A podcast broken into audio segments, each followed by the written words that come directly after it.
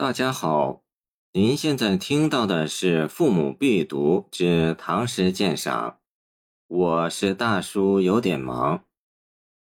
全诗其二十二韵四十四句，分三层意思。第一层八韵，开头纨绔两句自然是牢骚，不平则鸣。写诗作文都需要有文士气脉，气脉居于开篇，文士自然不凡。以下十二句是杜甫向韦季略述自己的特长、经历与志向，这也是现今求职书必须填写的内容，否则又怎能得到赏识和聘用？杜甫在诗中说自己早会，二十四岁即在洛阳参加进士考试，见过大世面。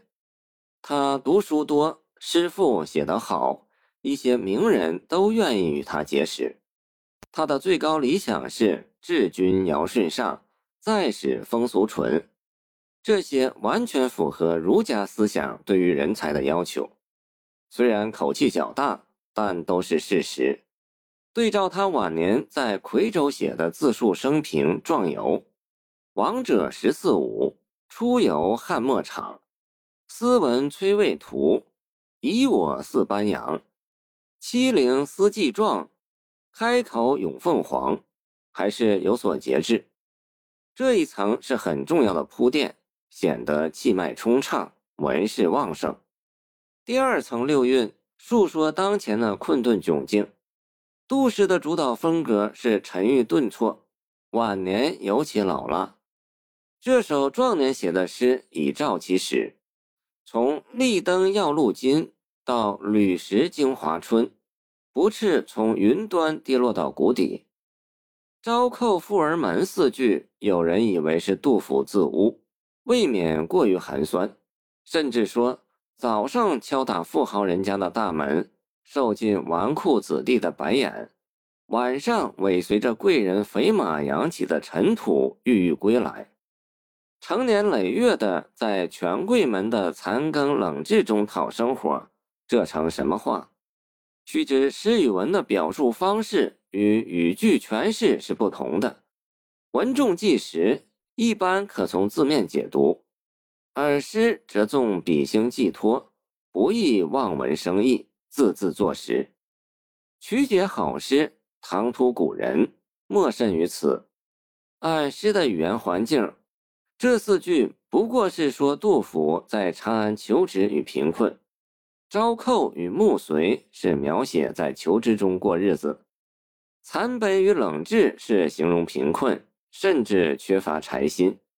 这四句写得很低调，很卑微，后四句却又写得很矜持，很自尊。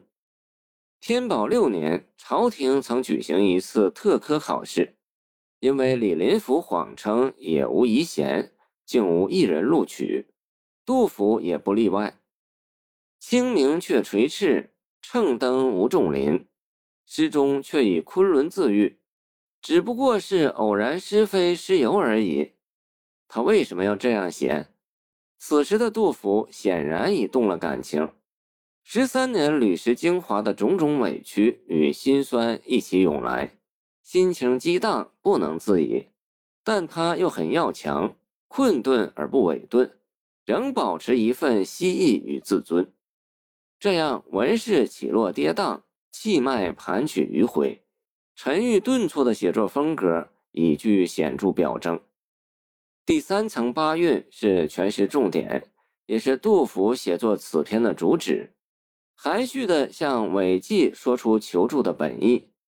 首先是感谢韦季推荐他的诗作，其次是希望韦季能像西汉王吉对待贡禹那样提携他。用王阳在位，共工谭冠典，又说自己已无法忍受像袁宪那样贫困。袁宪，孔子的弟子，虽然心里愤满不平，却又无可奈何，徘徊彷徨。再说如今已有了离开长安的打算，入海去秦，用《庄子》列御寇与《史记》李斯列传典，却看不出实用典。